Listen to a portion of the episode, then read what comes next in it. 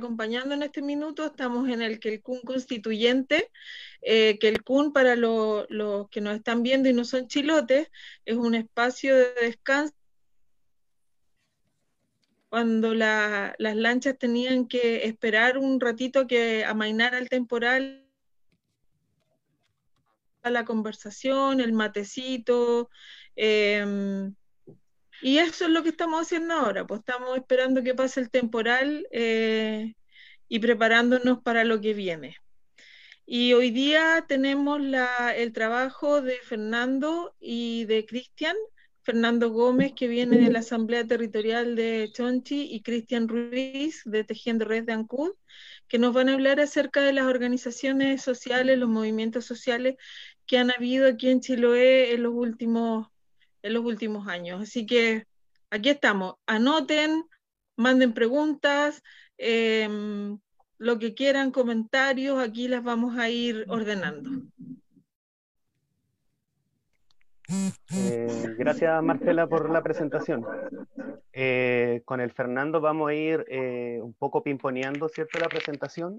comenzaré yo primero saludando al panel que nos acompaña a todos los que el Eh, es un agrado también verles una vez a la semana y poder compartir y reflexionar ¿cierto? sobre el territorio. Eh, esta presentación sería bueno que ya la, la pusiera en pantalla, Fernando. Eh, intenta, como bien dice el nombre, analizar y reflexionar en torno a las organizaciones insulares.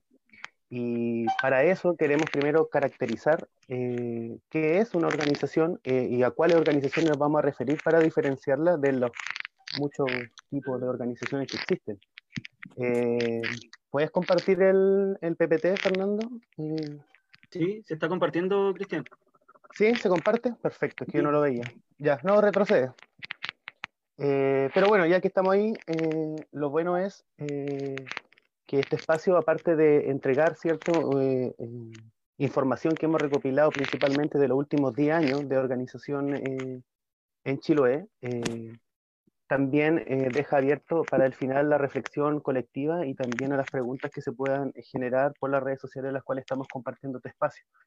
Eh, así que vamos a intentar hacer lo más breve y conciso posible la presentación. Como dice en pantalla, nuestra presentación girará en torno al trabajo de la última década realizado por las organizaciones territoriales, comunitarias y autónomas del archipiélago de Chiloé.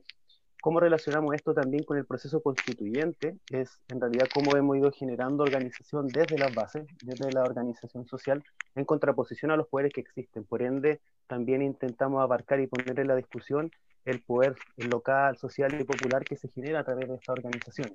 Organizaciones que caracterizamos como autónomas y las diferenciamos ahí de las que se encuentran en letra azul con las partidistas y las funcionales cada una de ellas tiene obviamente una diferenciación en su estructura orgánica interna, como son las partidistas con su juventud de dirigencia y proceso eh, de elección de representantes, y también las funcionales que muchas veces pueden, porque esto tampoco es estático, la verdad es que es bastante fluido, eh, por, por, eso algunas organizaciones funcionales como las juntas de vecinos, representaciones estudiantiles, etcétera, tienen visiones autónomas, pero por lo general terminan siendo un poco, como dice la burocracia dirigencial. Caen en, ese conflicto de asistencialismo que queremos combatir también en cierta medida desde la organización autónoma que definimos ahí como colectivo, asambleas, movimientos, y que nosotros lo, lo, detectamos dentro de los trabajos no remunerados también, que es algo que hemos ido conversando a través de los que el CUNE, que por ahí en alguna presentación anterior eh,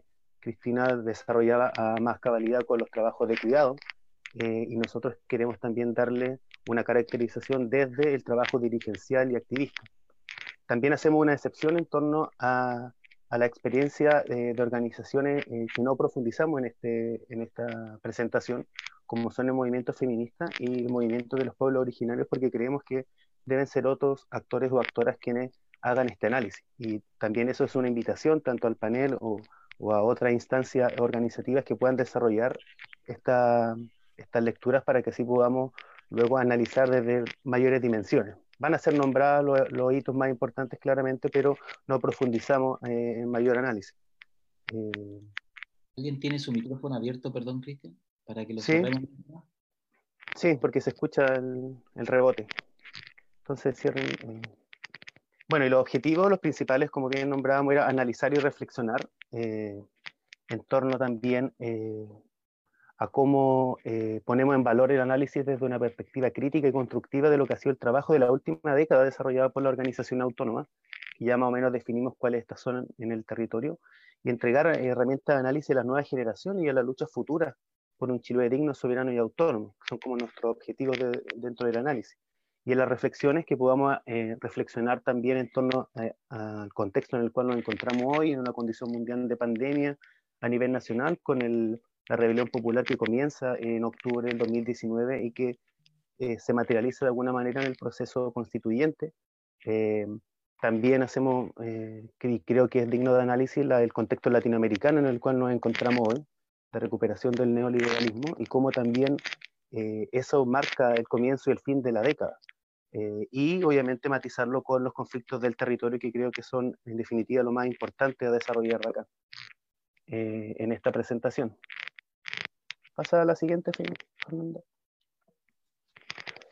Bueno, y en realidad la mirada desde los últimos 10 años, como bien nombraba, la idea es analizar un poco el origen de articulación que han tenido estas organizaciones eh, los, objetivos que se propusieron eh, y también eh, la magnitud de esta organización y los resultados que obtuvieron. Poniendo a disposición ese material, creemos que podemos reflexionar de una manera más o menos sólida, ¿cierto?, para poder ayudar al desarrollo de las organizaciones autónomas del territorio. Por ende, pasamos al siguiente punto, que sería el desarrollo y contenido de esta presentación. Eh, y vamos también a solo enumerar y nombrar eh, una mirada general a principios y a, finales de, década, como nuestro análisis va a ser entre el 2010 y el 2020, eh, que a nivel mundial efectivamente siguen siendo los mismos conflictos de acumulación de recursos y la guerra económica que se venía dando desde un principio de década y que se mantiene hasta el día de hoy. El regreso del neoliberalismo, acompañado de la llegada de, Sebastián Piñera el 2010 al gobierno y cómo esto eh, provoca una persecución eh, al progresismo en, Latinoamérica que culmina o que sigue funcionando, pero que en la década termina con eh, el golpe de Estado en Bolivia. y fue sistemáticamente la persecución a estos gobiernos. y en lo nacional, bueno, marcado por el comienzo de, del gobierno de Sebastián Piñera y la profundización del neoliberalismo en Chile, y que en contraposición los conflictos sociales más importantes a principios de década eran efectivamente eh, los ligados a la educación y los conflictos medioambientales, o al menos dieron la apertura eh, desde eh, el movimiento social. Y en el territorio también las empresas monoproductoras, como que ejemplificamos en la industria salmonera, y los megaproyectos energéticos que se comenzaban a, a proyectar en el territorio hicieron que efectivamente eh, buscáramos la necesidad de organizarnos eh, desde los territorios, desde las comunidades eh, y desde las sociedades civiles y, desde la urbe para poder también matizar y poder analizar el territorio de manera más profunda. Y a fines de década, bueno, hoy en día nos encontramos en un conflicto bastante particular de pandemia, que no tendría la misma incidencia si no fuese acompañada de la globalización eh, que ha afectado en los últimos años eh, y que se viene profundizando cada vez más eh, y acompañado también de un neofascismo, como lo denominamos, principalmente en Latinoamérica con la llegada de gobiernos como Jair Bolsonaro o Donald Trump. También en Latinoamérica, a fines de década, por estos mismos conflictos de la guerra económica y los desastres eh, medioambientales, se han producido grandes migraciones dentro del territorio, de la cual no estábamos tan acostumbrados, eh, en contraposición a los megaproyectos extractivistas que han corrido y han, han, sacado a las comunidades de sus territorios en pos de la sobreexplotación de los recursos naturales principalmente. En Chile creo que también está claro que analizamos y pensamos de manera distinta luego de la rebelión popular de octubre que comienza el 2019 y que en respuesta eh, de la élite política eh, abre el proceso constituyente hacia una nueva constitución, eh, lo cual nos da cierto eh, directrices de cuáles van a ser las estrategias políticas cierto desde esta autonomía organizativa. Y tampoco queremos olvidar los crímenes de lesa humanidad que, se, que han ocurrido en el sistema que recuerdan mucho estos procesos de, de apaciguar un poco el movimiento social muy parecido al proceso de salida de la dictadura. creo que no podemos olvidar eh, la cantidad de compañeros y compañeras que vieron afectado eh, su vida, eh, para la perpetuidad en torno a los crímenes de lesa humanidad y mientras no exista efectivamente investigación eh, y castigo a quienes lo, los perpetuaron eh, a toda escala, creo que no va a cerrar este conflicto tampoco y no deberíamos dejar que así sea. Y en lo territorial, principalmente, si lo vemos a nivel nacional, el, octubre de la rebelión popular, eh, creo que tenemos nuestra propia expresión local en el proceso eh, del Mayo Chilote, eh, que creo que fue, el, por un lado, el principio, pero por otro el culmine del proceso organizativo.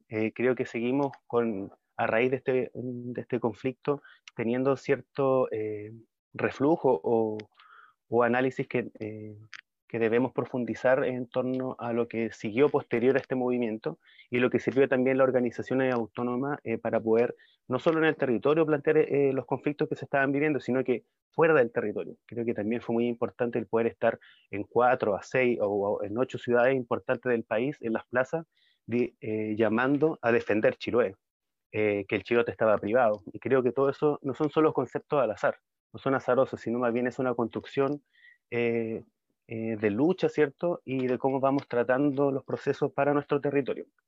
Y tampoco dejar de nombrar la crisis sanitaria que hoy en día eh, afecta y que comienza, ¿cierto?, en Chonchi, pero que se expresa en todo el territorio. Y creo que eh, tiene mucho correlato con la realidad latinoamericana, nacional y mundial. Son las expresiones del sistema neoliberal en nuestro territorio. Entonces, en este marco comenzamos el análisis y le doy el pase a Fernando para que él siga con su parte de la presentación, eh, que es un poco más de, dato en profundidad de lo que han sido los movimientos sociales en el territorio.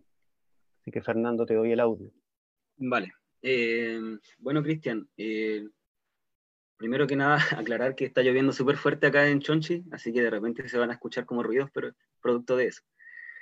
Bueno, lo que cuenta Cristian, que es el contexto más global, digamos, nacional y mundial incluso, eh, quizá para los chilotes hace mucho tiempo atrás no era tan significativo en cierta manera. ¿Por qué? Porque el Chiloé antiguo, el Chiloé de, mis padres, de mi abuelo, eh, era un Chiloé que de cierta manera tenía una economía diferente, eh, familiar, ¿cierto?, de subsistencia, que de cierta manera los procesos que ocurrían a nivel nacional y mundial no lo afectaban tan en profundidad. Sin embargo, desde que se instala el neoliberalismo en el país, gracias a la dictadura de Pinochet, también se instala en el territorio chilote y su expresión económica productiva es la industria salmonera, ¿verdad? Eh, a raíz de ella comienza todo este juego del progreso, ¿cierto? Se comienzan a construir carreteras en función del extractivismo salmonero eh, y comienza a perpetuarse también un problema cultural que vivimos hasta el día de hoy, que es el desarraigo de nuestra cultura. Eh, por lo tanto, ya en los años 90 y los años 2000, los partidos políticos que se quedaron con el poder después de la dictadura de Pinochet no hicieron cambios estructurales en este modelo, ¿verdad? Esos cambios estructurales se, eh, han visibilizado el día de hoy en los estallidos sociales que han ido ocurriendo o rebeliones populares em, por la mejora de los derechos básicos, ¿cierto? Y, en el territorio, eh, crisis ambientales que de alguna manera no, han tenido la, capacidad de frenar desde la política institucional. Por lo tanto, los partidos políticos pierden su representatividad y esto genera en el territorio y en todas partes de Chile que las juventudes, que son nuevas generaciones, que, se, eh, se, integran a la lucha, digamos, contra el neoliberalismo, eh, por la defensa de los derechos de la sociedad, ya no confían en estas juventudes de partidos políticos y tienen que crear nuevas formas de hacer política, ¿ya? Se empiezan a juntar las generaciones, ¿verdad? Eh, y empiezan a surgir distintos procesos asamblearios, eh, horizontales, eh, distintas maneras y herramientas de lucha que aquí en el territorio también surgieron, ¿ya? Y surgen hasta el día de hoy, aún existen. Em, por lo tanto, la crisis del, que el neoliberalismo ha generado en Chiloé es una crisis súper profunda, porque pone en riesgo la existencia de nosotros como pueblo, ¿verdad? Nuestra identidad, nuestro territorio, nuestro maritorio, etcétera.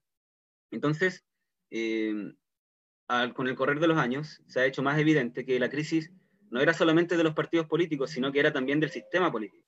¿ya? Es un sistema que no es legítimo, por eso la gente ya no va a votar, eh, y mucho menos va a militar en los partidos tradicionales que nos han traicionado todo este tiempo. Por lo tanto, eh, se articulan y se retoman o renacen estas herramientas de lucha asamblearias que en el territorio más o menos se desarrollaron de esta manera en la última década. Eh, vamos a, esto lo colocamos solamente como una manera de ejemplificar de dónde sacamos la información. Nos dimos el trabajo de buscar eh, actas, declaraciones, eh, etcétera, de lo que han sido un montón de movimientos sociales que hemos tenido acá en el territorio. Encuentros, eh, festivales, marchas, etcétera. Y una vez hecho este análisis, nosotros hicimos una línea de tiempo que la dividimos en dos partes.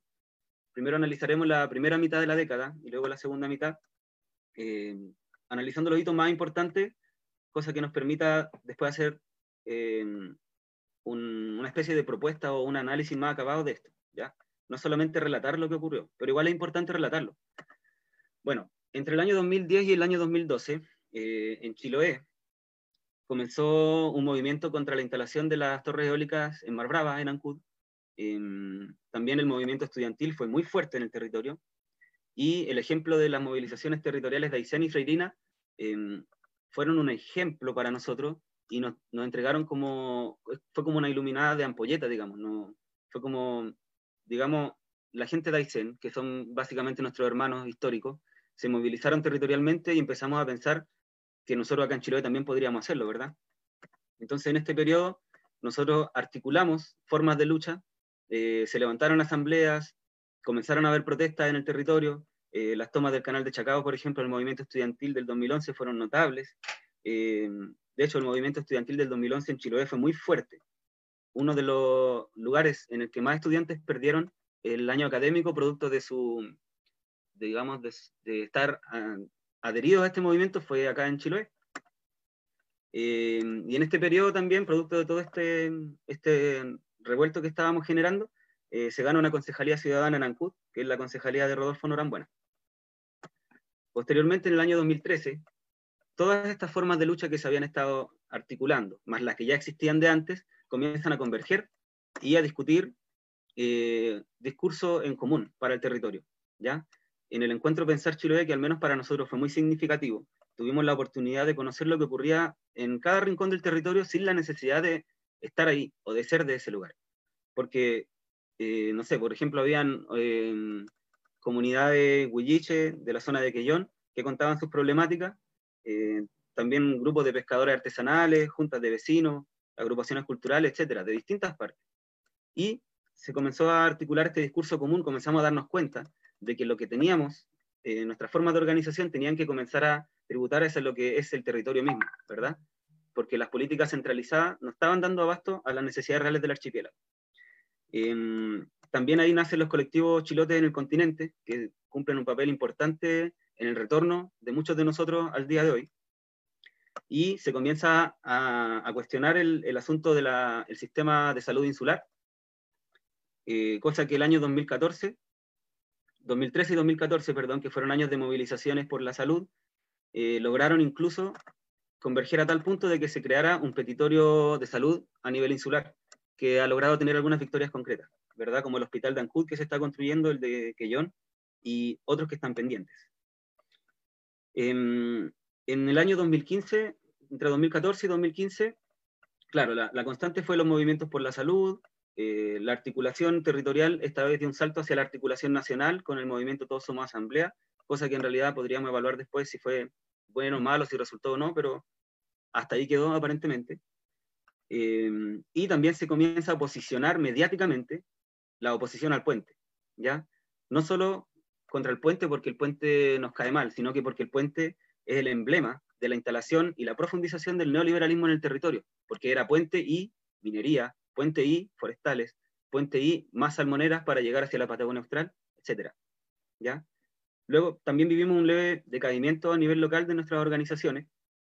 Eh, y por otro lado, también surgen nuevas organizaciones en este tiempo. Entre el 2015 y el 2016 eh, surge el Consejo de Defensa del Archipiélago, el Centro de Estudios Sociales de Chiloé, el Movimiento Defendamos Chiloé, etc. Eh, Pensar Chiloé todavía existía en ese tiempo, y así un sinfín de otras organizaciones temáticas. 2016 ya es el año en el que tenemos que salir a la calle masivamente. ¿Por qué? Porque, bueno, ese año hubo movilizaciones nacionales contra la AFP, el, a comienzos de ese año, los estudiantes que se habían articulado anteriormente a nivel nacional se reunieron en Castro para plantear una marcha que de alguna manera reposicionó el discurso que se venía pensando con anterioridad, este discurso de las reales necesidades del archipiélago, de oponernos al extractivismo y al saqueo del territorio. Cosa que después, durante el estallido que vivimos a nivel local, que fue el Mayo Chilote, también se posicionó, ¿ya? Eh, se posicionó, sin embargo, no tuvo victorias concretas, lo sabemos, pero al menos salió de las discusiones que teníamos entre nosotros, entre eh, grupos de asambleas o de organizaciones territoriales y autónomas, ¿verdad? Eh, se posicionó mediáticamente y mucha gente ya comenzó también a cuestionarse un poco más el modelo. También hubo elecciones municipales en ese tiempo, las cuales eh, hubo hartos intentos de obtener concejalías ciudadanas, por ejemplo, pero los resultados no fueron favorables, salvo en Ancud, donde Rodolfo resultó reelecto en el Consejo Municipal de aquella comuna. Em, ¿Qué me faltó aquí mencionar? No, nada, estamos. Bueno, el año, ah, esto era lo importante. El 2016, la demanda principal de los pescadores y del pueblo chilote en su conjunto era la defensa del, de la clase trabajadora chilota en el fondo, que son los pescadores artesanales, la gente que trabajaba en la industria, que se había quedado sin trabajo, se había muerto nuestro sustento histórico, que era el mar. Y sin embargo, la industria salmonera salió fortalecida de este conflicto, eh, mejoraron incluso sus niveles de ganancia y eh, vino una especie como de letargo territorial que duró aproximadamente hasta el estallido social del año pasado. En este tiempo, a nivel nacional, eh, también surgen o tienen un auge los movimientos feministas, mapuche y ambientales. ¿ya? Las organizaciones chilotas que aún persistían en ese tiempo participaron más que nada en, los movimientos ambientales y surgen colectivas feministas que también se reúnen a nivel territorial. Eh, el movimiento feminista de alguna manera sale de las universidades y se comienza a tomar los espacios públicos y comienza a ser más visible y es algo que acá en el territorio también ha ocurrido y sigue ocurriendo. Em, sin embargo, el 2019 fue un año con mucho movimiento. Comenzó con el conflicto de la basura en Chonchi. Eh, salió todo el pueblo a la calle a defender eh, el sector de Dicham. Luego vino un paro docente súper largo que en Chiloé tuvo mucha adherencia, marchas masivas en Castro. También las compañeras feministas convocaron una marcha que fue muy masiva en Castro. Y finalmente el estallido de octubre. Em, ¿Cuál fue la gracia? para el territorio de esto, que nos permitió rearticularnos nuevamente. ¿ya? Las redes que veníamos construyendo desde hacía ya varios años nos sirvieron para poder reunirnos rápidamente en torno a esta coyuntura. Eh, si bien en Chiloé las movilizaciones de, de, la revuelta popular no fueron tan masivas, las de octubre, sí eh, empezaron a plantearse esta vez asuntos programáticos que no habían sido tocados en ocasiones anteriores, ¿ya? Porque en el debate de la nueva constitución y, y todo el, el, acontecer nacional, se comenzaron también a conversar temas locales en los cabildos. Cabildos masivos, por ejemplo, en Chonchi hubo más de 200 personas en, algunos cabildos y en otras comunas pasaron cosas similares. Y ahí se fueron res, rescatando y recogiendo programas, ¿ya?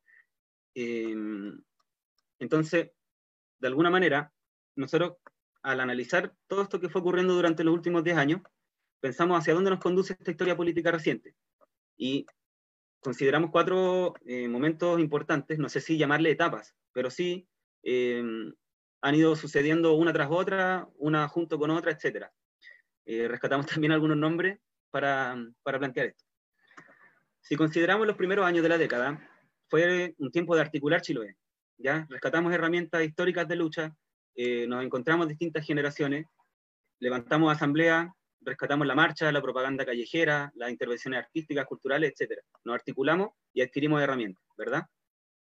Luego vino la etapa o el, el, el crecimiento eh, cualitativo de pensar Chiloé. ¿ya? Todo lo que teníamos lo volcamos hacia el territorio y dijimos, bueno, ¿cómo tienen que hacerse las cosas en este territorio? El capitalismo y su expresión neoliberal está generando una crisis que es súper preocupante en, para nuestras vidas y para nuestro futuro. Por lo tanto, ¿cómo nosotros podemos hacer algo para frenar eso? Y eh, comenzamos a articularnos y acumular fuerza. Luego de eso, damos eh, el salto a las calles con los movimientos por la salud, las marchas contra el puente, el Mayo Chilote, etcétera, en un proceso ya de defensa del territorio, ¿ya? quizás de una manera no planificada, digamos, pero en la práctica podemos hablar de que salimos a la calle a luchar por la defensa de nuestro archipiélago, ¿verdad? Eh, y además empiezan a surgir organizaciones que especializan el trabajo. Algunas se dedicaron más al asunto mediático, otras se dedicaron más al trabajo, eh, eh, por ejemplo, de propaganda callejera, cultural, eh, medios de comunicación, etc. Y nos encontramos, eh, quizá, por eso está con signo de, interrogación, en una etapa en la que tenemos que pensar en cómo construir este Chiloé que ya hemos pensado y ya hemos estado defendiendo de cierta manera. ¿Cómo podemos llegar a concretar? ¿Qué es lo que nos ha hecho falta tal vez en el, último tiempo? Pero si lo pensamos son 10 años nomás, no, no es tanto tiempo. Em, por lo tanto, necesitamos concretar elaboración política para poder plantear eh, eh, soluciones concretas a los problemas, eh, a los grandes problemas que vivimos como territorio. ¿ya? Además, hemos acumulado una cierta experiencia que nos permite tal vez atrevernos a, soñar en, ya no solamente estar respondiendo a la coyuntura, sino también planteando propuestas, ¿cierto? Tenemos harto material, hemos producido mucho material en este tiempo, tenemos que ser capaces también de concretarlo. Entonces, eh, bueno, ahí se me coló una flecha. si consideramos que lo que está ocurriendo en Chile hoy en día y en todo el territorio, pero nosotros lo estamos mirando desde nuestra lógica local, estamos viviendo una crisis como pueblo, ¿ya? ¿Por qué? Porque tenemos una crisis ambiental, cultural, política y de derechos que pone en riesgo el futuro insular. O sea, si las cosas siguen tal cual están o como han estado sucediendo en el último tiempo, eh, en un tiempo más ya seremos como cualquier otra parte de Chile. Y de alguna manera nosotros nos resistimos a eso, no queremos. Queremos seguir siendo, em, queremos seguir siendo chilotes y chilotas que sepan habitar en este territorio de manera sustentable, eh, democrática, etcétera, eh, digna, de manera digna. Porque lo que, la manera de vivir que tenemos actualmente nos ofrece dignidad realmente, porque nos ofrece futuro, ¿ya? ¿Puede entregarnos dinero a la industria salmonera? Sí, pero ¿qué pasa cuando la industria salmonera tiene una crisis? ¿Qué pasa cuando la industria salmonera no tiene dónde dejar su basura industrial? Nos va generando crisis constante. No podemos depender de eso. Eh, además, hemos constatado que nuestra forma de organización tiene un cierto tope. Muchas veces la coyuntura es la que determina su funcionamiento y eso también debiese ser algo que tenemos que resolver.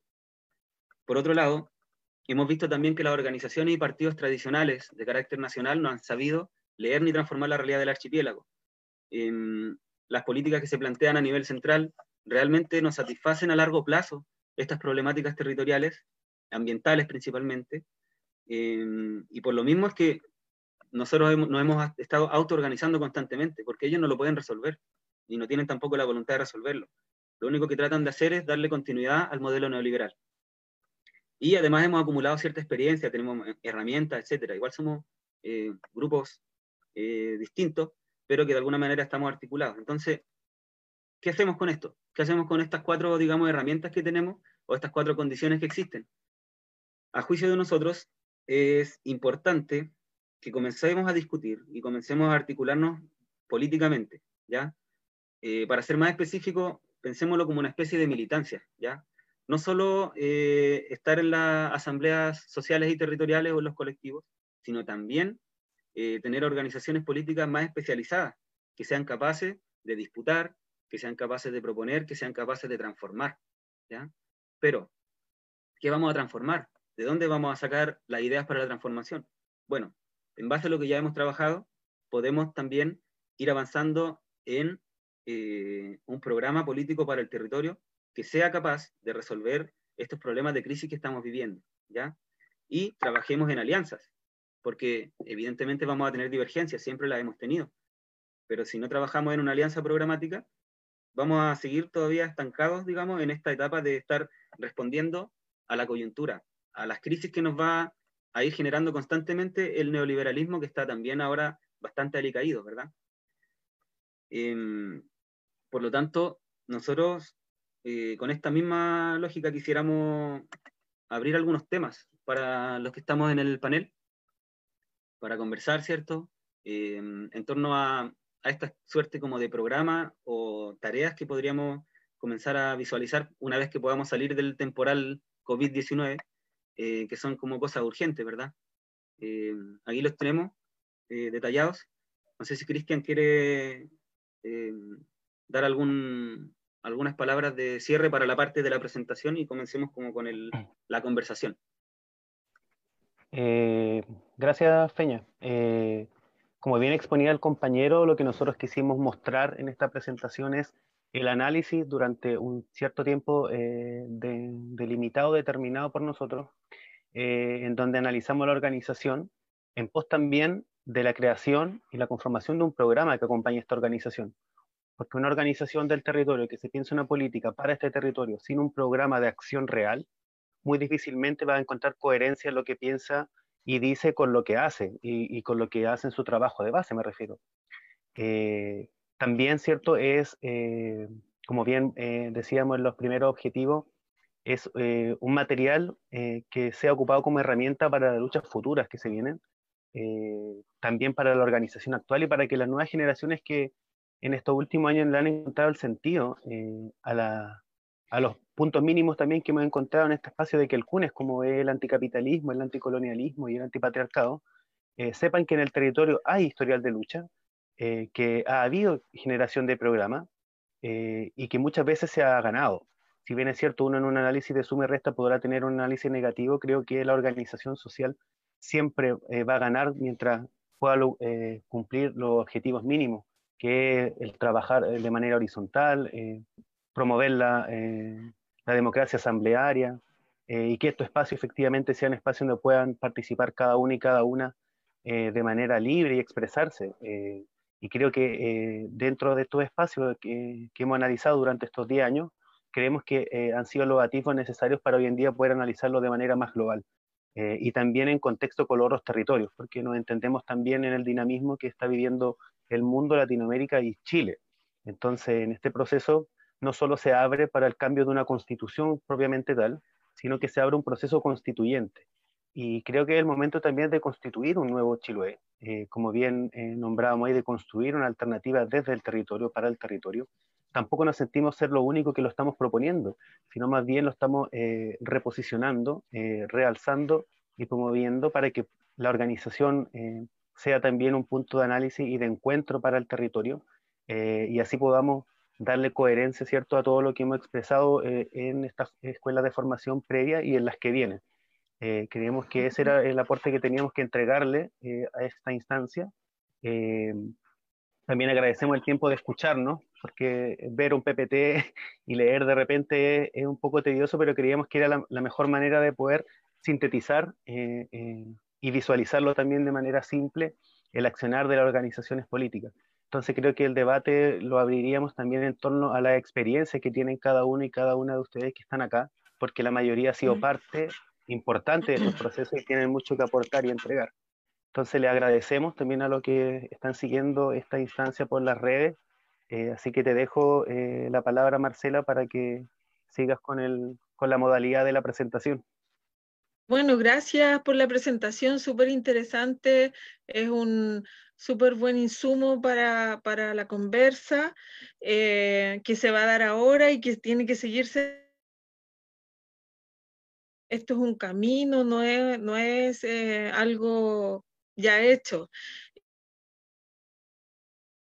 A, a las personas que están siguiéndonos por Facebook y, los comentarios que ellos también han hecho. Eh, por ejemplo, eh, Carlos dice que hoy los partidos políticos están a disposición de los grandes poderes. Eh, Gretel dice que el fenómeno de la marea roja fue una gran instancia en donde se unió la comunidad y que surgió un, movimiento social. Eh, bueno, de la conversa vamos a ir siguiendo, eh, vamos a seguir compartiendo los comentarios. Invito ahora a los participantes del Kelkun a que hagan reflexiones en relación a lo que acabamos de, escuchar.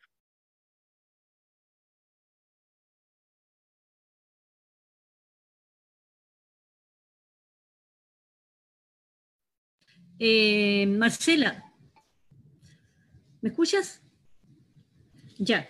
Eh, quiero hacer algunas puntualizaciones solamente respecto a la presentación de los chicos. Eh, muchas gracias, me parece un trabajo notable porque no se había logrado sintetizar, digamos, todo lo que había ocurrido dentro del, archipiélago y me parece muy, muy interesante que podamos visualizarlo de la manera que lo presentaron con esta línea de tiempo que, que en realidad sirve para ordenar y para ir eh, eh, decantando, digamos, un montón de trabajo que queda por hacer en realidad. Eh, llueve mucho, no sé si hay mucho ruido, no, no sé cómo sale el, el sonido aquí, pero está lloviendo muy fuerte. miren, más que nada, dos cositas.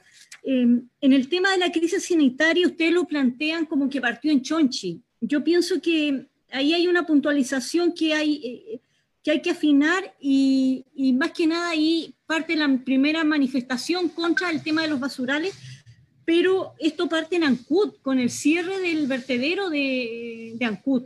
Entonces, eso produce acá una serie de movimientos eh, también de, la gente con toma de calles, con eh, asamblea en, el Teatro Municipal, donde estuvo la gente de Alcagüe de muchos lados eh, y la gente de Huichi impidiendo que se vuelva a abrir el, vertedero porque querían volver a colocar la basura ahí. Entonces fue una pelea que se dio internamente en la comuna para impedir que se siga botando la basura acá y pidiendo a la Intendencia que nos reciba la, basura en, Laja, eh, que siempre se negó además.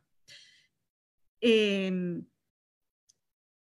el tema bueno, entonces, esto eh, como que el punto detonante es el cierre del vertedero de Ancud. De ahí se produce el hecho de que se va con la basura Chonchi y, empieza a detonar Chonchi. Después tenemos Mocopuyi y bueno, todos los hechos que se han eh, suscitado en el territorio. Pero eso destapó una gran olla, que es que todo el archipiélago está eh, fuera de norma en cuanto a lo que son los vertederos o los rellenos sanitarios porque en la práctica no hay relleno sanitario, lo que hay son vertederos no autorizados en la práctica, están todos fuera de la norma.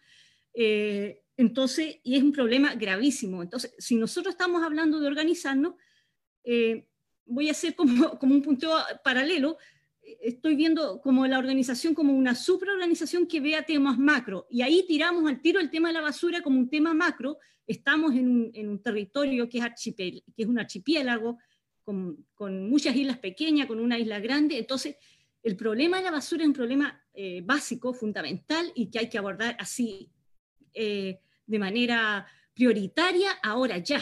No podemos seguir distanciando porque nos estamos hundiendo en la basura, así de sencillo. Y es nuestra basura, la de todos, la de cada uno de nosotros. Em, después, en el tema de, eh, en este línea de tiempo faltaron los cabildos de agua. Importante mención aquí de apoyo del compañero Pipo.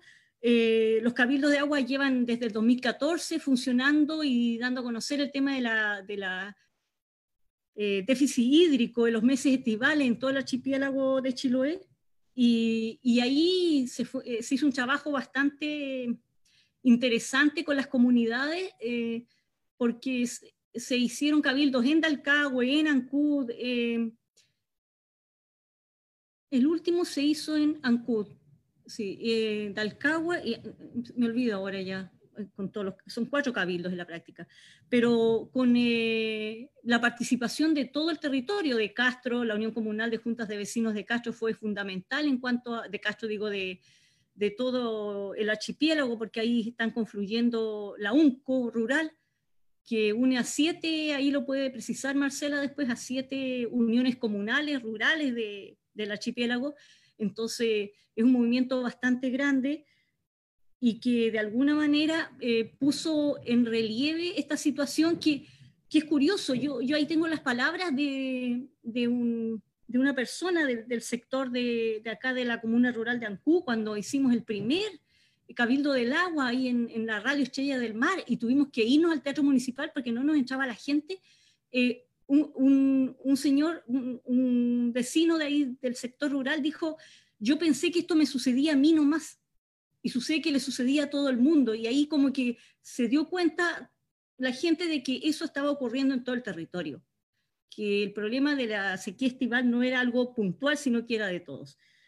Em, eso como también, y eso de inmediatamente lo tiro a tema macro, el, tema de la, de la crisis hídrica, de, del déficit hídrico, que, que curiosamente no habla de déficit hídrico en el sentido de que aquí tenemos 2.000 litros de agua caída anualmente, es decir, no ha disminuido la caída de agua.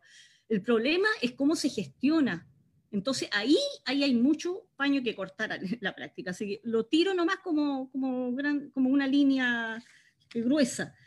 Y respecto de, de las movilizaciones, bueno, las movilizaciones en Ancú partieron en el 2002 Pipo puede precisar, porque ya a esta altura se me pierde la fecha, eh, justamente 2001. con 2001, ¿viste? 2001 con el movimiento ciudadano, producto de la calidad del agua, de la mala calidad del agua que nos llegaba el sal. Y ahí se produjo un gran movimiento, la gente en las calles haciendo manifestaciones, y mira, y es, tan, es tan increíble, y ahí hay un dato no menor, gana la derecha en el archipiélago gana la derecha. Y cuando nosotros llamamos a manifestarnos porque nos estábamos recibiendo agua color café, que estaba manchando la ropa, que la gente se estaba enfermando, eh, el agua que llegaba es sal, eh, la gente a la hora de pedir, eh, de, salir a manifestarnos, ahí se armó una, un grupo de gente, la, ya ni me acuerdo cómo era, lo que éramos como cinco organizaciones ahí trabajando en conjunto, junto con los estudiantes, donde Pipo era estudiante del liceo en ese tiempo, y sucede que se hace, se hace este movimiento y salimos a la calle. Y cuando nosotros pedimos, es decir, hablamos ahí dentro de la organización, bueno, tenemos que hacer una manifestación pública, es la única manera. Y la gente decía, pero ¿cómo? Eso no puede ser. Eh, van a salir a destruir, van a quebrar vidrios, van a ver esto. Y decía, ¿de qué está hablando, señora? ¿De qué está hablando si esta cuestión? Estamos simplemente manifestándonos porque estamos pagando por un servicio que es caro y es malo. Es decir, Vamos a decir eso. Y me acuerdo que era una señora muy mayor que, que dijo eso en la reunión. Y al final, el día que salimos y estuvimos en la plaza de armas de Ancud, incluso con los dializados, eh, manifestándose en una camilla, disfrazados y corriendo, como, como les había ocurrido a ellos la crisis, eh, esta señora andaba con un lechero, con una, con una imagen del Chauco, con una basenica que decía, eh, esto me, eh, estoy con diarrea y esto me pasó por tomar agua de sal. Y ella llevaba el lechero. Entonces, e, eso para mí fue súper simbólico. Y de ahí hubieron más manifestaciones y cosas. Entonces, más que nada plantear que estas movilizaciones en Ancú fueron como, como el despertar, como ya eh, dejar de pensar de que no se podía manifestar en la calle y que esta manifestación podía ser pacífica, que no había gente que robaba, no había gente que rompía vidrios, no, que éramos nosotros los ciudadanos que estábamos molestos y teníamos que demostrarlo, simplemente. Eso, compañero. Y muchas gracias por la presentación, me pareció bacán. Súper bien, las gracias. ¿Algún otro? Ah.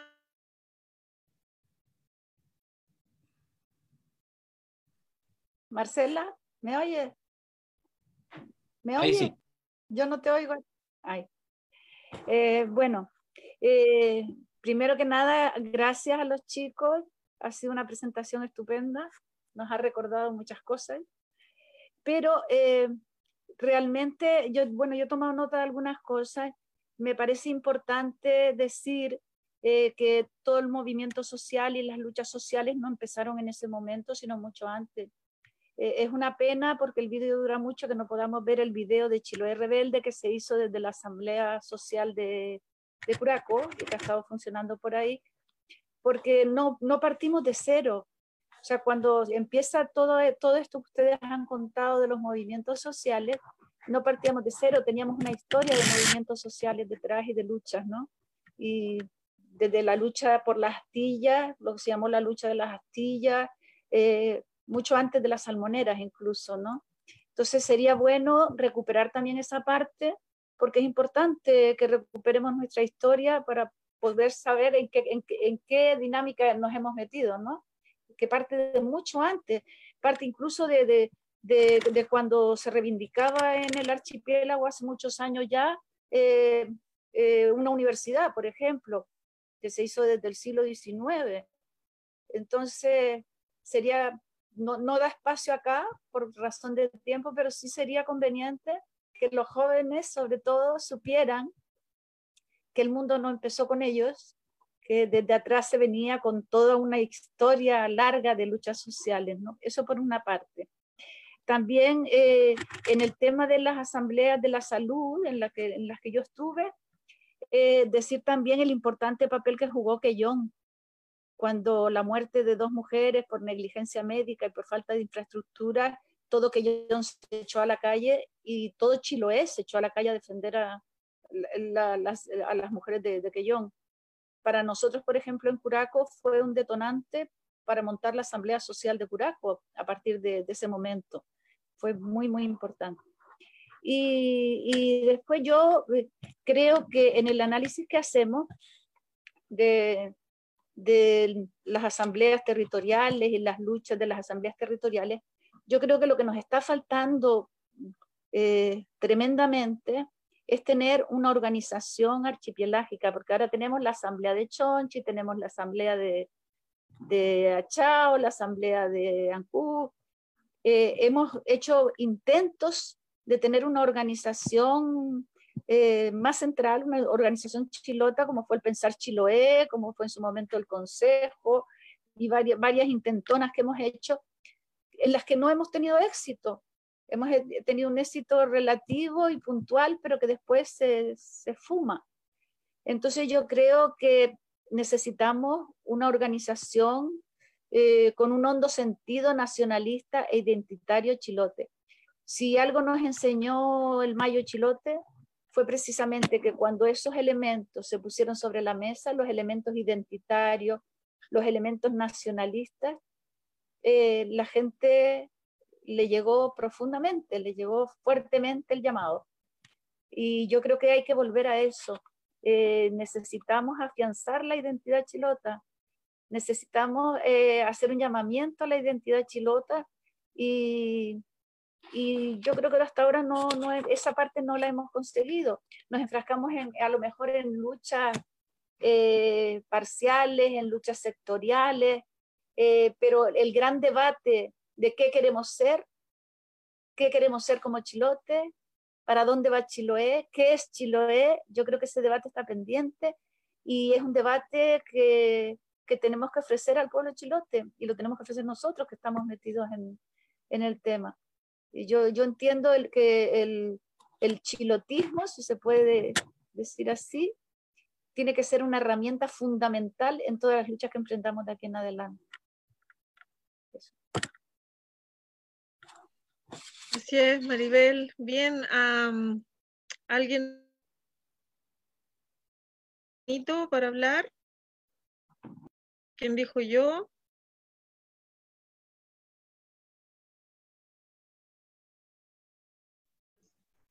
Yo, puedo Ah, no, que hable Cristina, que hable Cristina. Ah, bueno. Cristina, entonces, eh, Carrasco. Bueno, la verdad que la presentación ha sido magnífica y pues muchísimas gracias a los dos que se lo han currado mucho y que bueno, y que se ve la experiencia que tienen en, en lo que en lo que ha significado las luchas de Chiloé, ¿no? Eh, yo no soy chilota y hace cinco años que vivo aquí, había venido muchas veces, pero bueno, esto, eh, por tanto, no tengo esta experiencia en Chiloé, ¿no? Pero, eh, a ver, intentaré, bueno, claro, que son muchas cosas, pero bueno, de, la, de los puntos que pusieron al final, hicieron, bueno, pusieron una serie de puntos al final para el debate, ¿no? Eh, no sé si, si los organizaban en ese orden, pero a mí me parecía como importante mm, comenzar Vaya, se me perdió. ¿Me escuchan? ¿Me escuchan? Sí, sí, se te escucha. Sí, es que he perdido la imagen. Bueno. Em, comenzar situando mm, las crisis del territorio, ¿no? que era uno de los puntos.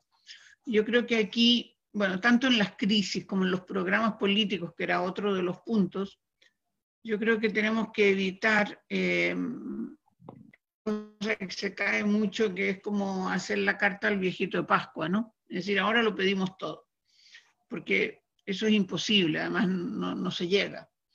Entonces yo creo que ahí hay que priorizar los temas más importantes y sobre todo mm, comenzar, por ejemplo, eh, lo que decía Diela, yo le agregaría, o sea, por ejemplo, en crisis, ¿no? ¿Cuáles serían para mí las crisis más importantes? Yo creo que es la crisis ecológica y que se concreta, por ejemplo, en la basura, en el agua y seguramente alguna más, y la crisis de cuidado que se concreta en sistema sanitario, cuidados personales, etcétera, ¿no? Ahí tendríamos que definirlo, porque si queremos después hacer un programa, necesariamente tenemos que saber a qué nos vamos a referir, ¿no? Y a mí me preocupa sobre todo esto que ya se ha, se ha comentado y que lo comentaron en la presentación, de qué tipo de organización. Yo creo que para todos nosotros está bastante claro que todo el sistema mm, político actual, oficial, de partidos está bastante agotado. ¿no? Eh, las alternativas han sido, claro, movimientos que surgen, asambleas que surgen, que yo creo que, bueno, que está muy bien porque nos va dando como muchas experiencias, ¿no? pero como creo que decía recién Maribel, no han acabado de funcionar, ¿no? O sea, son como, como más puntuales, como surge el problema, surge la asamblea, surge el movimiento, surge la movilización, pero no se mantienen en el tiempo. Hay que hacer algo militante o al menos algunos grupos militantes. Yo creo que ahí tenemos que pensar en esto, es decir, yo creo que tiene que haber eh, como organizaciones coordinadas, ¿no? Pero para profundizar en cada tema. Por ejemplo, la gente que sabe que se dedica o que tiene interés, ¿no? Y esto que sea como una militancia, es decir, no es cuando surge el problema de la basura, salimos todos a la calle a pelear por la basura, no. Hay que ir analizando y elaborando alternativas. Y después nos juntamos a que los grupos que han elaborado eso nos lo expliquen y lo vamos discutiendo, ¿no? Y así, yo creo que en cada uno de los temas que elijamos como prioritarios, tiene que haber el grupo base, que va a estar discutiendo, creando, proponiendo, elaborando y sabiendo para después llegar a una acción colectiva, ¿no? En cualquier organización siempre está el riesgo de algunos que van a tomar el poder. Esto no vamos a poder evitarlo, ¿no? Bueno, es cuestión de tenerlo presente y de tener un control democrático de, todo y ya y, intentar irlo evitando. Eh, y la, como digo, la reflexión y el estudio de cada tema me parece fundamental para después llevarlo a una acción, a una acción mm, que podamos explicar a la gente cuál es el tema y cuál es la propuesta cuál es la posible solución. Y después el otro, había otro punto ahí que decía, o sea, identificar problemas, que hay algunos que pueden ser nacionales, estatales o como queramos llamarle, pero bueno, a nosotros creo que lo que decía Maribel, mm, cuando estos problemas se sitúan dentro de una cultura histórica del territorio, yo creo que ya se está hablando del, de Chiloé, del chilotismo que decías tú, ¿no? Es decir, recuperando la, la cultura propia históricamente de cada uno de estos temas, ¿no? y ver qué ha pasado y cuáles serían las alternativas. Y después respecto al otro punto que ponían ahí de, ay, no me acuerdo cómo era, como, ah, la disputa electoral. Mm, bueno, yo en principio la disputa electoral me interesa poco, pero sí que creo que es posible esto que se comentaba antes con, con Rodolfo Norambueno, o sea, mm, poderes o poderes o instituciones muy locales, es posible que puedan realmente em, tener una importancia. ¿no? Y, y además una posibilidad de, de una disputa electoral, es el momento de hacer educación popular. O sea, no ir con las campañas tradicionales de siempre, sino todo lo que hayamos estudiado, aprendido entre todos, la experiencia compartida, etcétera, usarla en una campaña precisamente para explicar estas cosas, ¿no? Si no funciona, no importa, seguro que a gente le llegará, ¿no? Creo que la izquierda en general siempre ha cometido el error de entrar en las campañas con los elementos de la derecha, ¿no? Que ellos lo manejan muchísimo mejor, ¿no? Porque además tienen medios para manejarlo, ¿no? Yo creo que hay que entrar a hacer mm, una formación popular, ¿no? Con todo lo que hayamos, esto que estamos haciendo entre todos y que estamos aprendiendo entre todas y todos, ¿no? Y esto siempre hay mucha gente que le va a llegar. Y yo creo que el objetivo sería ese. Pero me parece importante situar cuáles son los problemas históricos, como nombró Díaz las dos fundamentales, ¿no? la basura y el agua, ecológicos, cuáles son los de cuidados, que, o sea, recuperemos las, eh, las reuniones del Kelkun anteriores, ¿no? donde se han ido situando algunos problemas de esto, y a partir de aquí, pues ver, bueno, mm, el tema de la organización, que me parece no fácil, ¿no? Pero que seguro que se nos, se nos puede ocurrir alguna cosa de estas, ¿no? Yo creo que es importante eso, repito, lo de tener los grupos eh, continuos, o sea, grupos permanentes, ¿no? De reflexión, de estudio, y las asambleas, los cabildos, que haga falta para ponerlo en común, ¿no? Bueno, eso de momento. Muchas gracias. Gracias, gracias, Cristina, súper. Eh, cómo vamos construyendo el discurso. Eh, Carmen, quería decir ahora algo. Carmen, ¿estás por ahí? Sí, acá estoy. Hola. Dale. Eh, bueno, gracias a los compañeros.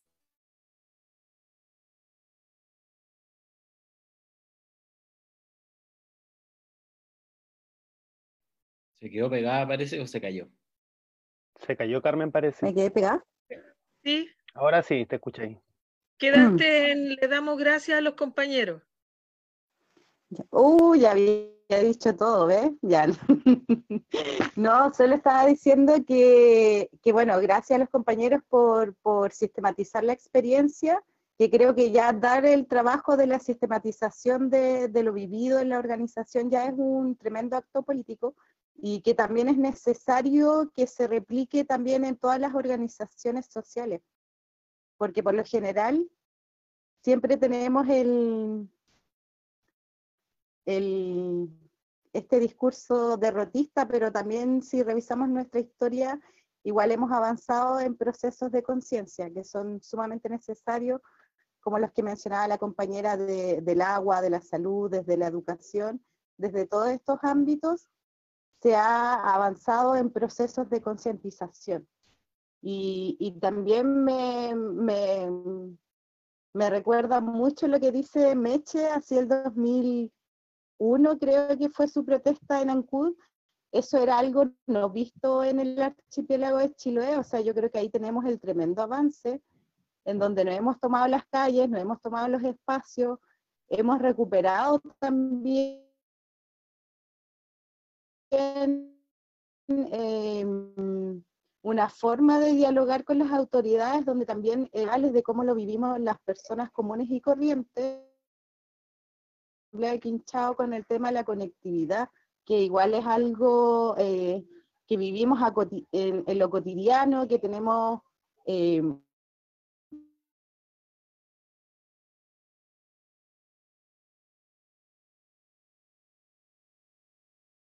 Se cayó Carmen, otra vez. Carmen, Carmen, atento, atento. parece. Sí, no, ¿En si qué la parte lluvia quedé? Eh, Los que el CUNE van acompañados de tormenta, así que Ya, a ver, espérenme. Quedaste, le agradecemos a los compañeros. No, po. esperen. ¿En serio? ¿Y ahora estoy pegada todavía? No, se No, ya escucha, no. se, no se ve muy bien. Pero dale. Ya. No, eso, eh, eh, llevar nuestra cotidianidad a, lo político, a reflexionarlo, y yo creo que desde ahí van a nacer eh, formas interesantes de organizarnos, que ya se han estado haciendo desde las asambleas territoriales, las juntas de vecinos también existen, hay que politizarlas un poco más, eh, y, tomar esas organizaciones que existen, incorporarnos en esas problemáticas desde, desde, lo cotidiano y desde ahí empezar a plantear alternativas de organización política. También comparto harto eso que dicen que estamos un poco fragmentados, yo creo que bastante, también por las condiciones geográficas, pero igual podemos generar estrategias de organización en el archipiélago de Chiloé, que igual ya lo hemos intentado, y qué resultado no, pero hemos sabido seguir adelante. Eso. Ya. No sé si me quedé Tenemos tres palabras pedidas. Em, ya estamos llegando al, casi al, final de la conversa, pero igual podemos seguir si tenemos cuerda para rato. Pero antes de, eh, de pasar a la siguiente palabra, que es de Cristian, eh, invitarlos y no se olviden de que el próximo viernes se siguen los Kelkun, eh, que tenemos a Diela con el tema del agua, la gestión del agua que nos va a presentar eh, el próximo viernes, así que atentos y ahí listos al pie del cañón, como se dice. Y, también con, participación, pues la idea es que nos envíen preguntas, consultas, sugerencias. Eh, también eh, estamos preparando la segunda tanda de Kelkun y ya vamos a anunciar los temas que vienen para la próxima temporada. Entonces, Cristian, em, te doy la palabra y te escuchamos. Ya, gracias, eh, compañera. Sí, igual eh, resumiendo las palabras, porque obviamente después de, una hora de conversación interesante por lo demás, eh, uno se empieza también a agotar, así que principalmente agradecer a las interacciones que hay en las redes, especialmente en Facebook. la verdad no sé si se podrán responder a toda y cada una. Eh, agradecer las palabras, eh, agradeciendo, eh, valga la redundancia, a la instancia.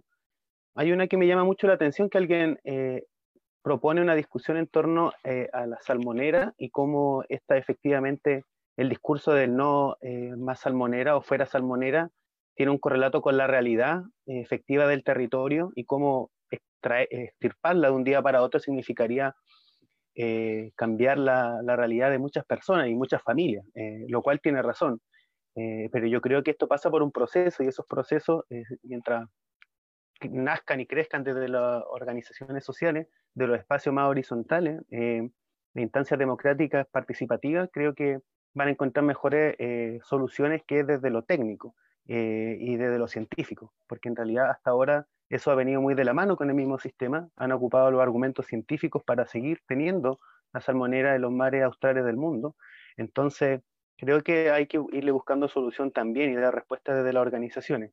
También para, para contextualizar en la presentación, entendemos, comprendemos, compartimos y tenemos muy claro que existen experiencias de lucha que van mucho más allá de esta década.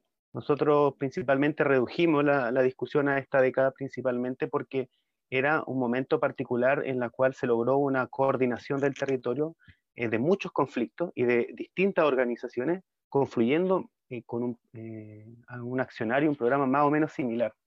Eh, pero también entendemos que somos la consecuencia de muchas luchas anteriores. por lo mismo, la invitación también está a que podamos seguir desarrollando estos trabajos, porque creo que, que el análisis hacia la historia también va a ser bastante interesante de, de realizar en, en, las demás épocas anteriores y también a futuro, obviamente. Así que era aclarar eso, agradecer las palabras que se dan en, el, en, el, en las redes sociales. Eh, y le dejo entonces la palabra a Pipo, creo que es quien sigue con, con, su intervención. Así que Pipo, te dejo el audio. Gracias. Igual me sumo a las palabras de agradecimiento a la presentación. Creo que hacen una muy buen, un muy buen resumen de los últimos 10 años. Creo que solo para nombrar algunas luchas que nos decía la Diela y la Maribel previas a esta década, que creo que ha sido muy dinámica en cuanto a organización, por eso es particular leerla, la última década, nombrar, por ejemplo, las movilizaciones de los pueblos originarios, sobre todo en la zona de Quellón, rural, en los años 80, como ahí, el proyecto Astilla, en la zona de Cucao también, eh, que después se convirtió en el Parque Chiloé, después de los años 80 cuando ese proyecto se cayó.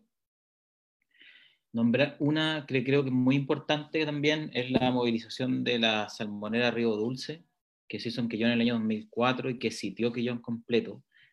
Pues los trabajadores salmoneros, trabajadoras y trabajadores salmoneros, más los pescadores artesanales y la comunidad salió a tomarse Quillón después de que eh, hubieran problemas salariales en la, en la empresa.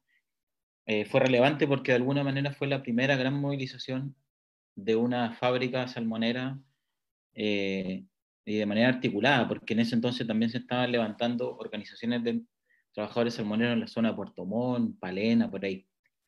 Y en torno a eso, y solo referirme corto sobre la presentación de los compañeros que comparto, decir, por ejemplo, que yo concuerdo, por ejemplo, con el análisis de que los primeros años fue de articulación, eso es así.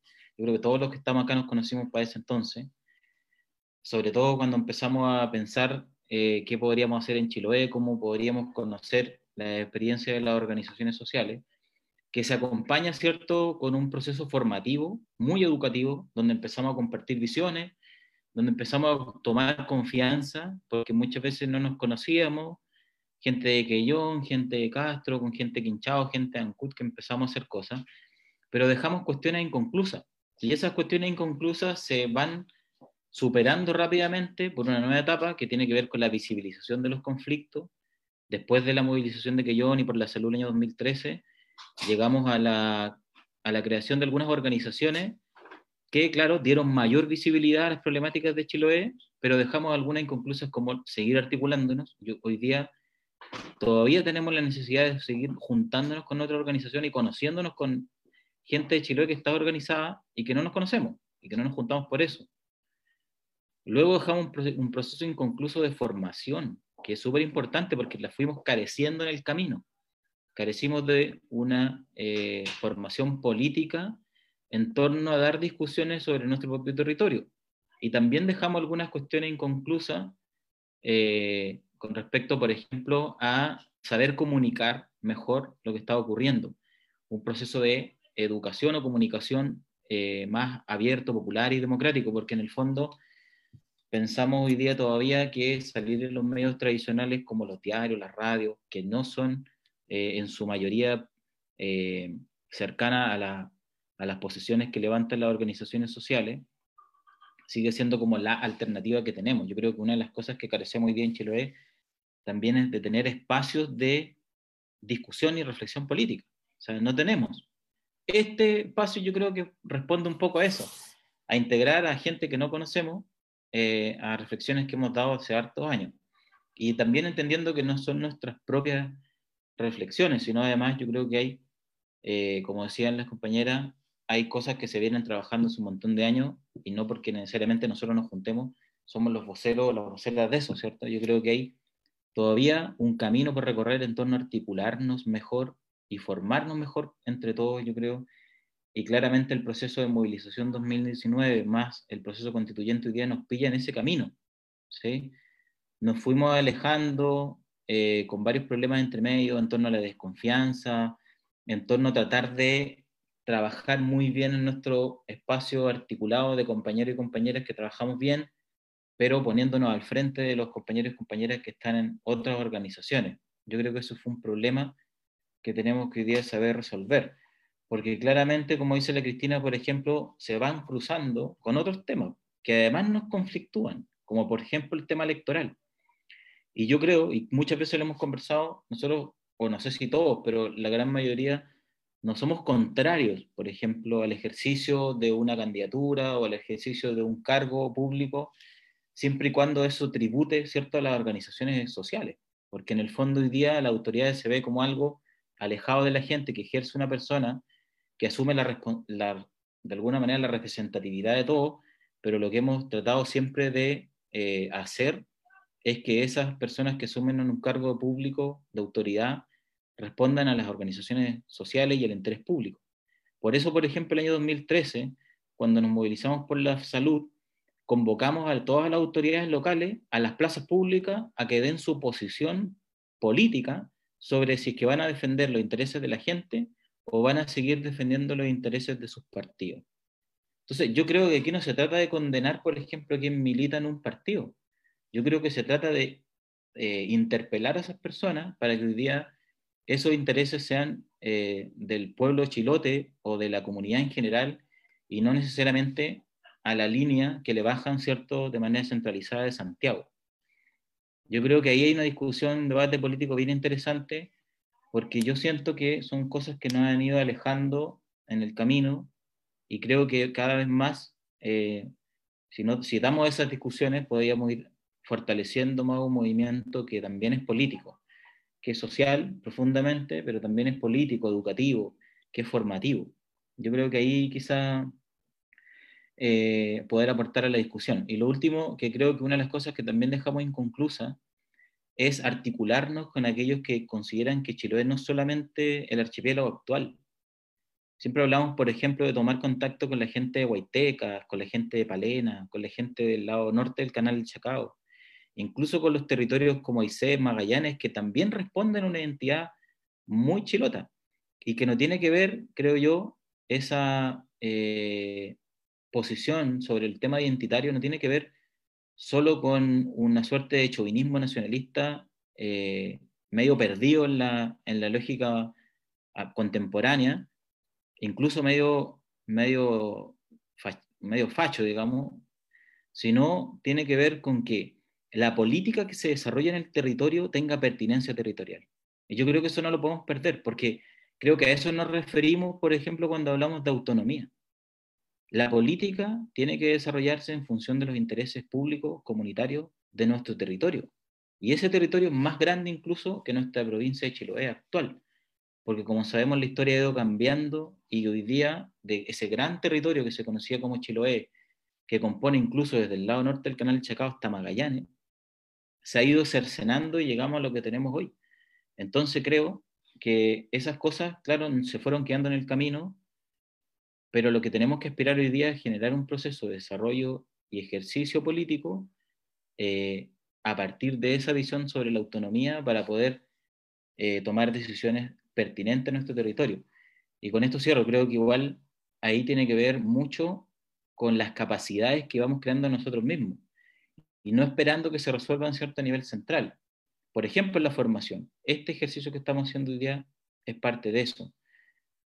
Eh, convocarnos a nosotros mismos, parte de las organizaciones sociales, formarnos. Creo que la formación o la creación de la Escuela Campesina de Curaco también responde a, esa, a ese crecimiento cualitativo que hemos tenido. O sea, la Escuela Campesina de Curaco de Vélez ha concentrado de alguna manera la elaboración de un pensamiento que dejamos inconcluso. Y también ha sido un espacio que nos ha servido para articularnos. Yo creo que estemos sentados acá también es fruto del, del beneficio que ha entregado la, la Escuela Campesina Curaco Vélez a Chiloé. Eso. Gracias. Y hartos comentarios en Facebook y le pedimos igual que les, le peguen una leída a esos comentarios y también de esas consultas y también puede ser contestar a las personas que han compartido sus comentarios ahora? ¿Internet? ¿Estás ahí? ¿Tu ¿Habías pedido la palabra? Ahora. Eh, primero agradecer a los compañeros su presentación excelente que logra sintetizar en realidad el camino andado que es un lindo camino, ¿verdad? De esperanza también, porque yo creo que también estamos frente a un Chiloé eh, que está concentrando sus luchas eh, y uniéndolas en, varios puntos comunes. Em, dentro de lo que se comentaba, a mí me gustaría, por ejemplo, rescatar una parte de lo que decía la Maribel, también de lo que decía la Carmencita, eh, y, bueno, y creo que lo dijeron varios, también Pipo, la Cristina, em, nuestra historia está llena de organizaciones y de luchas sociales, ¿no es cierto? Este territorio se ha constituido y, ha logrado defender eh, su patrimonio muchas veces, eh, toda su idiosincrasia, y la primera lucha que ha tenido para eso es su resistencia cultural frente a un impacto súper fuerte que ha provocado el capitalismo más a partir del año 78 en nuestro archipiélago. Aún así, eh, yo creo que nuestra resistencia cultural también ha sido súper importante. Esa resistencia en donde el abuelo ha formado parte de la cocina chilota, en donde muchas veces el campesino ha tenido que mantenerse en sus tierras, el pescador también, ¿no es cierto? La minga, eh, muchas cosas fueron parte y no se han perdido. Hay organizaciones en donde han, seguido funcionando solos en islas apartadas. Eh, hoy día eh, yo creo que es mucho más fácil poder recuperar la, lucha de, esas organizaciones sumándonos a través de programas como e, de este tipo, de, que nos vayan coordinando para trabajar problemas comunes que tenemos como archipiélago. El, el capitalismo eh, y el neoliberalismo también muchas veces nos habló de una globalización que nos hizo alejarnos de nuestros territorios, que nos sacó de nuestras islas para estudiar y ser profesionales superiores a nuestros padres, como yo he dicho siempre, que nos predicaron toda una vida y trataron de enajenarnos de muchas maneras. Sin embargo, hoy día también vemos como muchos jóvenes se están integrando a, la lucha del archipiélago. Y yo eso lo quisiera rescatar porque de verdad creo que siempre cuando uno va a las concentraciones o en la misma escuela, tenemos muchos jóvenes que estudian el diplomado en desarrollo rural, que no tienen un título reconocido, ¿no es cierto? Pero van ahí buscando la formación para crear organizaciones sociales, para ser parte de las bases. Y eso es súper importante porque en la medida que nosotros eh, aprendamos a respetar nuestras identidades, a, respetar eh, nuestros pequeños mundos de pequeñas culturas, nosotros vamos a lograr levantar nuestras propuestas y transformar nuestra realidad. Y el pasar del, del decir al hacer, yo creo que es algo que nosotros ya estamos llevando a cabo muchos, muchas compañeras y muchos compañeros. Y en ese aspecto yo quiero agradecer a este grupo y quiero agradecer eh, la inmensa sintonía que hemos tenido en, las redes sociales, ¿no es cierto? Eh, y aprovechar igual de saludar a la gente de Apiao, de Alao, de Butachauque, de TAC, de, de Mechuque. Y esta lucha que damos es la lucha de todo el archipiélago por nuestra soberanía, ¿no es cierto? En donde si quiere alguien venirse a instalar, tendrá que en un momento determinado también el pueblo ser consultado si quiere o no quiere que esa empresa entre ahí, que, que los otros organismos funcionen. Y eso lo tenemos que ganar, lo tenemos que ganar organizándonos, porque en realidad hoy día eh, los políticos, no la política, porque la política es distinta al que ejerce hoy día el poder en los partidos políticos, eh, han, han dado por, como por verdad su, su cargo de concejal, de, de, gobernador, de diputado, ¿no es cierto? Pero la política la tenemos que ejercer el pueblo soberano, eh, luchando y defendiendo nuestros intereses. Eso quería hacer como un aporte al, al pensar que estamos haciendo. Bueno, ahora me, me había pedido la palabra, así que me eh, toca. Fernando había pedido la Sí, me toca, ¿verdad? Fernando. Ya. Eh, bueno, primero que nada, acá al lado de mi pantalla del computador tengo otro computador de un amigo. Estoy viendo la cantidad de auditores. Ha sido 43 hace más de una hora, entonces significa que tenemos 43 personas cargantes, igual que nosotros, que están eh, ansiosas y escuchando esta conversación. Entonces, en función de, de esa gente que son principalmente miembros de asambleas, amigos de nosotros, ¿cierto? Que reciben estas invitaciones, que perfectamente podrían estar formando parte de este panel, Em, han hecho también algunos comentarios a través de las redes sociales y yo quisiera tratar de agrupar un poquito esas ideas. Em, pienso yo que con esta, o sea, sin afán de, de, decir que descubrimos la pólvora ni nada por el estilo, con la provocación que se ha instalado el día de hoy, como que agarramos papas de cierta manera con esto de la organización insular, ¿verdad? Yo creo que, bueno, algunas personas ya lo han manifestado ahí a través de las redes sociales y en estas mismas palabras que hemos dado, tenemos que avanzar de una manera más Em, profesional hacia nuestra organización territorial insular, ¿cierto? Que evidentemente tiene que tener un componente identitario súper fuerte, y rescato lo que dice Pipo porque en los comentarios también alguien mencionaba que, que este exceso de identidad podría ser un poquito fascistoide incluso, pero esa no es la, la intención. Claramente nosotros queremos defender nuestra identidad porque nuestra identidad está siendo amenazada por el modelo económico, ¿verdad? Y dentro de nuestra identidad y nuestra historia tenemos una serie de elementos que nos permiten decir que, bueno, seguramente en esas prácticas ancestrales de los chilotes antiguos están también las herramientas para poder habitar este territorio eh, sin destruirlo, ¿verdad? Evidentemente hay prácticas muy destructoras, otras no tanto, pero a eso nos referimos con nuestra identidad, lo que nos identifica y lo que nos, une y nos, y nos hace como este llamado tan ferviente a luchar por la defensa de nuestro territorio. Em, tenemos que necesariamente comenzar a conversar, hay que seguir conversando acerca de nuestra organización para que sea más efectiva, para que pueda realmente abarcar las tareas de formación política, que es más o menos lo que estamos haciendo ahora, y avanzar en este trabajo propositivo, programático, que vaya dando soluciones a los grandes eh, problemas que tenemos como archipiélago, ¿cierto? Eh, que era más o menos lo que decía Cristina. Necesitamos seguir profesionalizándonos para poder eh, estudiar estas ciertas crisis que son como las más urgentes, que tenemos el tema de la basura, tenemos el asunto laboral, tenemos los asuntos de conectividad, etcétera, del agua, que es muy fundamental. Eh, necesitamos seguir profesionalizando esas propuestas para sacarlas hacia afuera, ¿verdad?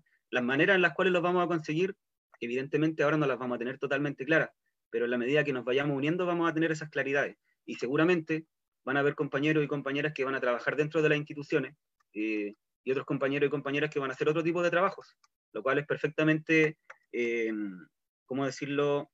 Eh, no es excluyente lo uno de lo otro, ¿verdad? bueno, alguien preguntaba también acerca de el proceso constituyente y las oportunidades que ofrece al territorio. En el que el CUN anterior hacíamos el análisis de que, con todos los matices que tenemos dentro de este panel, de que este proceso constituyente efectivamente no nos ofrece la posibilidad de terminar con el neoliberalismo, ¿verdad? No nos ofrece la, posibilidad de terminar con este sistema depredador de la naturaleza y explotador de los seres humanos. Por lo tanto, eh, no es la panacea ni va a ser la, forma en la cual nosotros vamos a poder encontrar la solución a nuestros problemas. Sin embargo, va a haber gente que va a participar, ¿cierto? Eh, como una demostración de fuerza para decir que queremos cambiar la constitución porque queremos vivir de otra manera, ¿ya? Pero evidentemente esto recién comienza, está comenzando y tenemos que hacernos cargo de ello. Em, bueno, los argumentos de por qué esa constitución, eh, o sea, este proceso constituyente no es eficiente tienen que ver principalmente con esa regla de los dos tercios, con el sistema de elección que van a tener los partidos políticos, que van a tener mucha ventaja sobre las, posibles candidaturas ciudadanas, etcétera, ¿ya? No vamos a poder hacer cambios de fondo, pero sí es una oportunidad para demostrar que queremos cambiarlo todo. Eh, alguien también preguntaba qué pasa con los migrantes. Yo digo migrantes a todos los que vengan de fuera de Chiloé. Eh, bueno, los chilotes también somos un pueblo migrante. Nosotros migramos durante cientos de años hacia la Patagonia, eh, donde también en algunos momentos fuimos bien o mal recibidos, qué sé yo. Por lo tanto, también tenemos las puertas abiertas, siempre hemos recibido bien a, quien venga de afuera y tenga ganas de construir junto a nosotros. Entonces, que no se sientan excluidos de estos procesos. Ellos desde el momento en que están acá, proyectan su vida en este territorio, pasan a formar parte también de nosotros y lo, es bacán que también estén en las luchas territoriales. De hecho, se da un fenómeno súper eh, eh, característico que la, si se dan cuenta en muchas asambleas territoriales pasa que está lleno de aforinos, como le decimos, ¿cierto? Pero tienen tremendos aportes porque traen experiencias de otros territorios, nos pueden enseñar otras cosas, ¿ya? Entonces está bien. Eh, perfectamente estamos todos en la misma. Em, y también alguien mencionaba algo de un cierto juventud centrismo que podríamos estar teniendo aquí. Em, la verdad es que puede ser, puede ser que en la presentación que hicimos con Chino, con Cristian, perdón, em, pecamos un poco de eso eh, al solamente mirar los últimos 10 años, pero era como para justamente poder acotar un poco el tema. por eso se mencionó mucho esta idea de la mezcla de generaciones.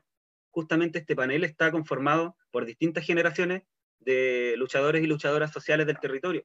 Y eso es lo que enriquece nuestras propuestas y nuestras capacidades de poder hacer cambios, porque de repente la impulsividad de la, de la juventud eh, necesita de la experiencia de los compañeros que han estado en otros momentos de la historia dando la pelea, ¿cierto?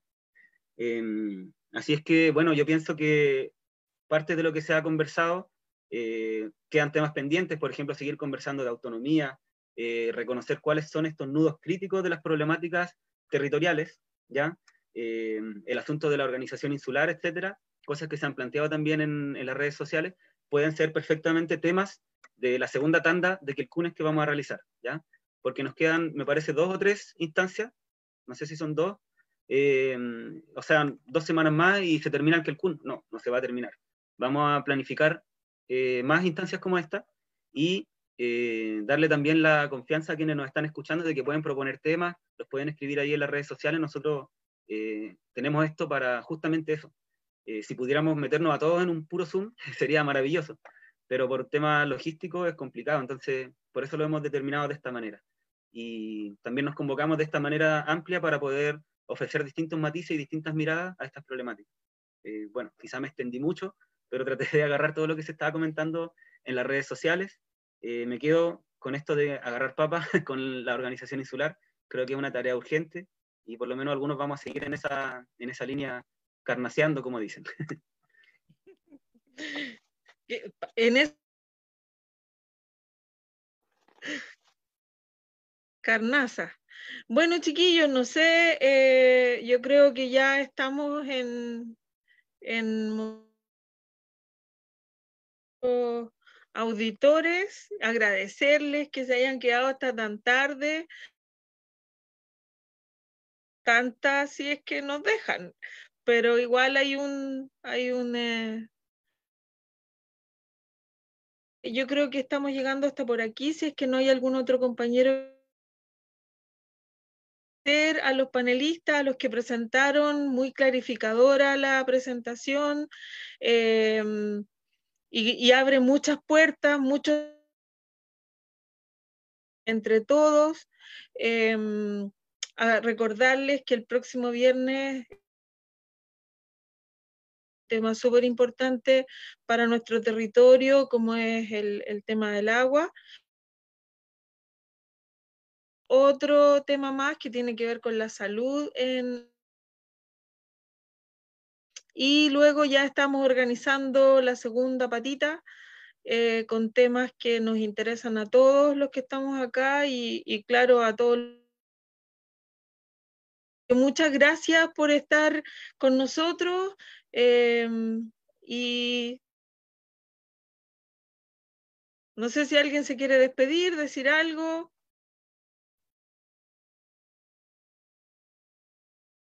despidiéndonos. Chao. Gracias. Chao, todos. Gracias, Chao. a todas. Nos seguimos viendo.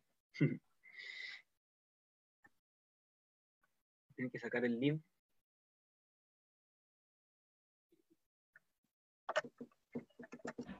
¿Estamos fuera ya? No, todavía no, está en línea. Tienen que cortar el, el en vivo. Corten la manguera, corten la manguera. Es como el backstage que le llaman.